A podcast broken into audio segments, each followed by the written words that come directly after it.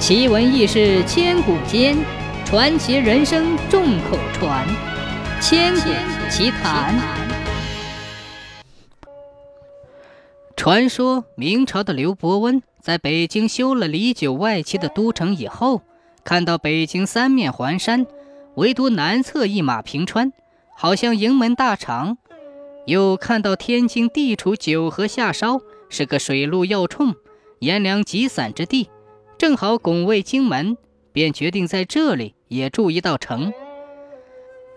刘伯温带领一批人在天津实地勘察多日，对这里的地理位置十分满意。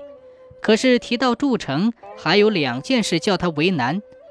第一件是眼前国库空虚，拿不出钱来；第二件是城垣的位置是建在三岔河口以南还是以北，一时举棋不定。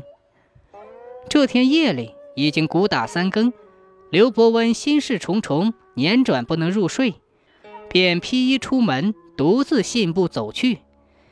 这时候夜深人静，万籁无声，皓月当空，星河灿烂。他走到三岔河口以南的地方，突然看到前面不远处有个顶天立地的巨人，背朝他坐在地上。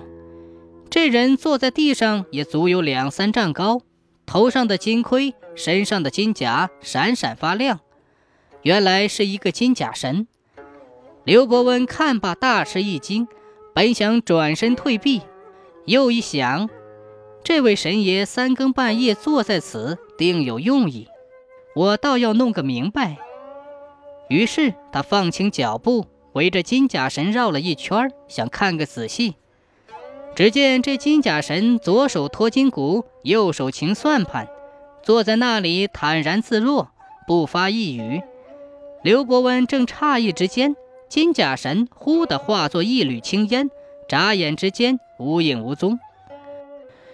转天，刘伯温立即命人在金甲神打坐的地方挖掘，挖着挖着，铁锹碰上了一件硬东西，只听“当”的一声。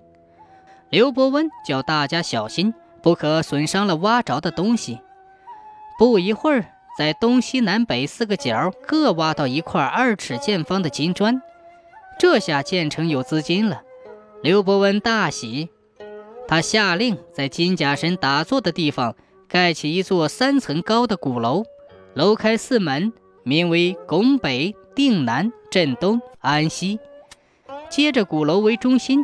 在四周照着金甲神擎算盘的模样，建筑了一座长方形的城垣，城东西长五百零四丈，南北长三百二十四丈，城周总长九里十八步，恰恰像一只巨大的算盘。